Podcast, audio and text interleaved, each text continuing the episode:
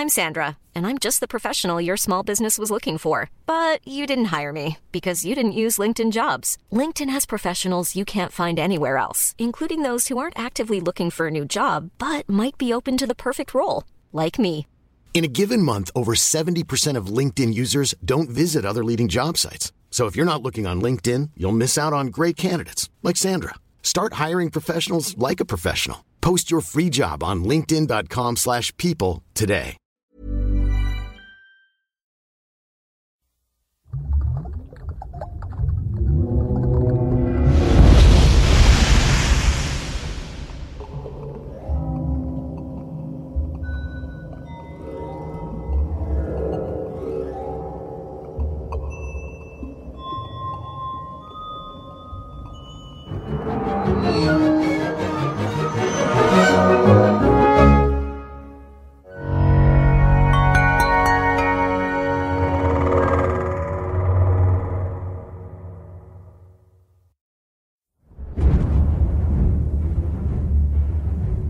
Los directores y productores noveles cometen un error que en algunos casos resulta irreversible. Se olvidan de la importancia del audio como elemento narrativo. Piensan que el departamento de sonido existe para corregir el sonido de una película cuando realmente está para engrandecer la película.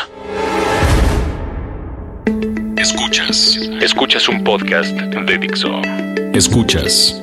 Filmonauta. Filmonauta. Con Dani Sadia. Por Dixo. Dixo. La productora de podcast más importante en habla hispana.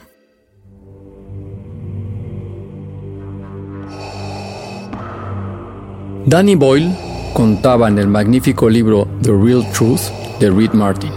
Después de hacer 28 Days Later, la gente me preguntaba, ¿cómo consigues asustar a la gente?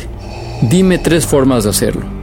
Y yo contestaba, sonido, sonido y sonido. Así que los dos consejos que le doy a directores aspirantes son, asegúrate que trabajas en un equipo y ahorra más dinero del que piensas que necesitas para el sonido.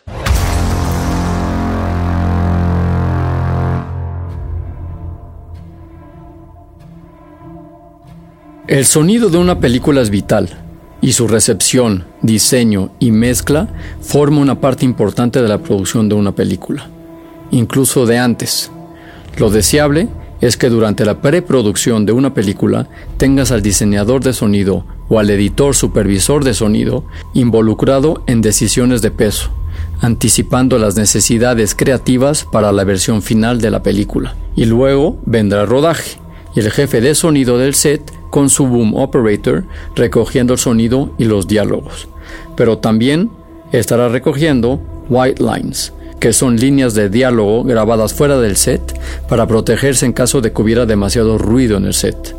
O los wallas, que es ruido de multitudes que pudieran hacer falta. O room tones, que es el sonido de las localizaciones sin diálogos.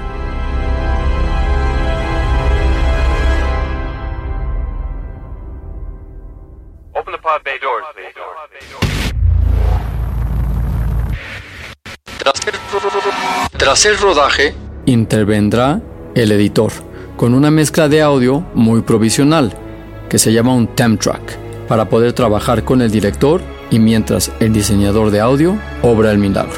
Pero ¿qué hace un diseñador de audio? Lo primero que hay que aclarar es que no es un técnico, que también los hay, pero tampoco es un ingeniero, que alguno habrá. En resumidas, un diseñador de audio es un artista, el que toma decisiones artísticas con las que refuerza la narración con sonido.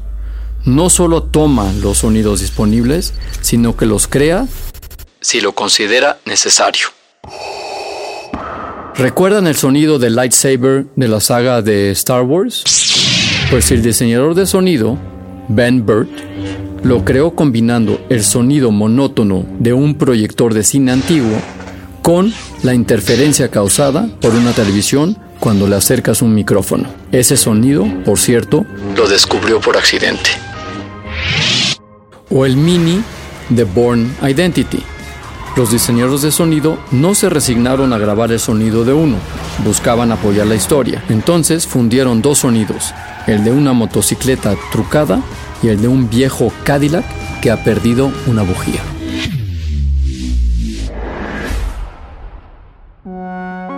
Como afirmaba Roy Finch, compositor y profesor de diseño de audio de la Chapman University of Film and Media Arts, en una entrevista, el diseñador de audio se ha convertido en un escultor, o más bien en un cocinero, que a base de capas de sonido, o los sonic layers, y de su mezcla, crea algo sonora y emocionalmente complejo. Filmonauta. Narraciones respaldadas por el audio Aquí les dejo unos ejemplos de películas recientes. Drive, de Nicholas Winding Refn. En sus primeros 20 minutos, el estado emocional del personaje nos llega magistralmente por el tic-tac de su reloj, que suena más fuerte que el motor del coche y está en perfecta sincronía con las sirenas de la policía. Ojo, que dije personaje y no dije Ryan Gosling para no distraerlos. Otra película, Sunshine, de Danny Boyle cuando nos muestra el sol, llega un punto en el que el deslumbramiento no da más de sí y la imagen no llega a la espectacularidad que necesita la escena.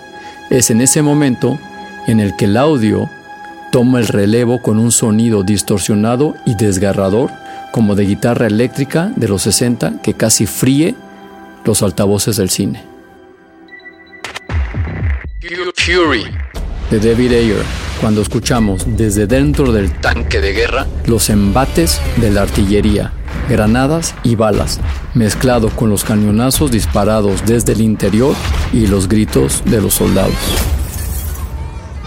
Este enfoque del diseñador de audio como artista creativo se lo debemos al inigualable trabajo de Walter Murch, que es el diseñador de audio que compartían Francis Ford Coppola y George Lucas, porque según los entendidos con Apocalypse Now, nació la banda sonora moderna.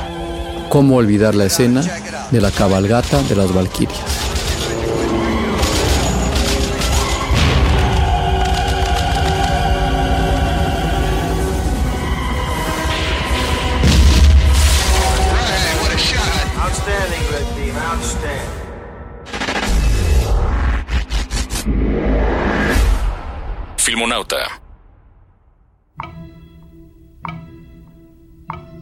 Tras el diseñador de audio viene el mezclador, que realiza el final mix o mezcla final en una sala que intenta recrear la experiencia de la sala de cine. Y por último, el ingeniero que Dolby te manda para comprobar si funciona y justificar el dineral que pagas por ello. Por cierto, en mi próxima vida yo quiero ser ese tipo.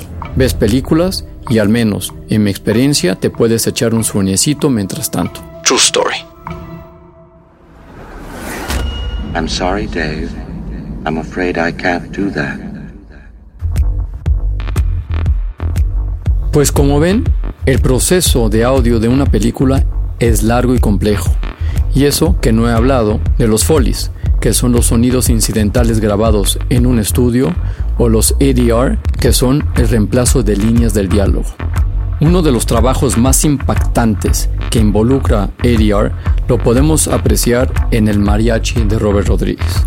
Esa película, Robert la filmó con una Reflex 16S, que es el modelo más básico de cualquier cámara de 16 milímetros. ¿Por qué es el modelo más básico? Porque es non-sync, o sea, el audio no va a la misma velocidad que el avance del rollo. Al principio, el audio va sincronizado con lo que estamos viendo en pantalla, pero después de unos cuantos segundos el audio se empieza a desfasar. Cuando yo estudiaba en la New York Film Academy, las cámaras que nos prestaban eran esas mismas y nos desaconsejaban, por no decir nos prohibían, que tratáramos de grabar audio al mismo tiempo. Decían que si era muy necesario, filmáramos al actor de espaldas o que le tapáramos la boca con algún elemento o que el mismo actor pusiera la mano enfrente de su boca para que no pudiéramos ver cómo se empezaba a desfasar. En pocas palabras, lo que estaban diciendo, olviden de grabar audio directo. Pues Robert Rodríguez no hizo caso y lo que hacía es filmar la escena y pedirle al actor que repitiera las frases en una grabadora de audio después de filmar. Luego sincronizaba ese audio y cuando empezaba a salir de sincronía, cortaba a un reaction shot del otro personaje y luego regresaba a su actor, sincronizaba el audio una vez más. Lo dicho, un puto genio.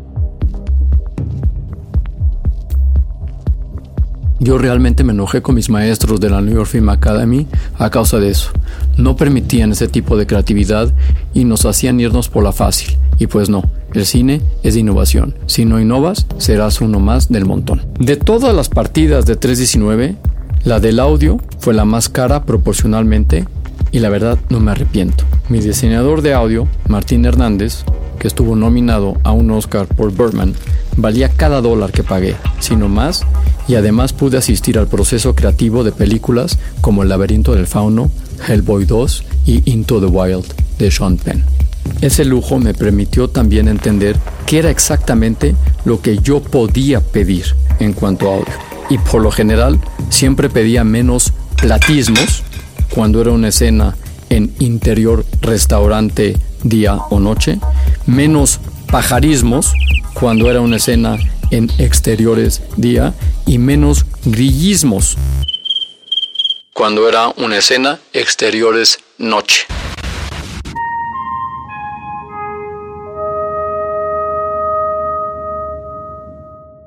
Filmonauta. Entendí también la importancia de llenar con canción o con soundtrack ciertos momentos para sumar dramatismo o acompañar al espectador en una escena. Así que, futuros cineastas, la próxima vez que el técnico de sonido les pida 5 minutos para un ajuste en un micrófono, no le caigan a palos. Sobre todo cuando al aristócrata del fotógrafo le han dado más de una hora para hacer su trabajo. La canción con la que finaliza este podcast ha sido utilizada en una película y en un solo episodio de una serie de televisión americana de los 90. Quisiera que la escuchen y me digan de qué serie de televisión. Si alguien atina, subiré a YouTube el clip y me dirán si no es perfección absoluta y sincronía pura. Esto es Filmonauta y nos escuchamos una vez más la próxima semana.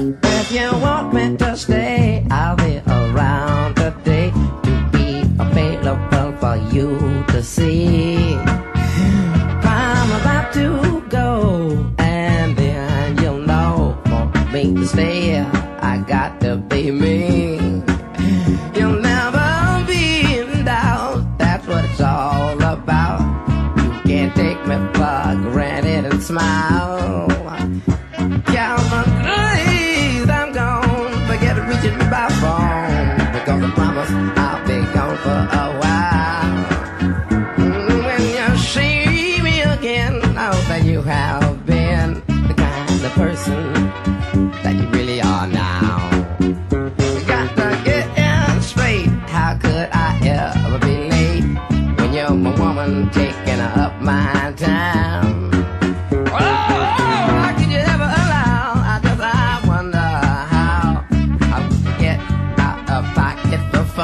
Esto es Filmonauta y nos escuchamos una vez más la próxima semana.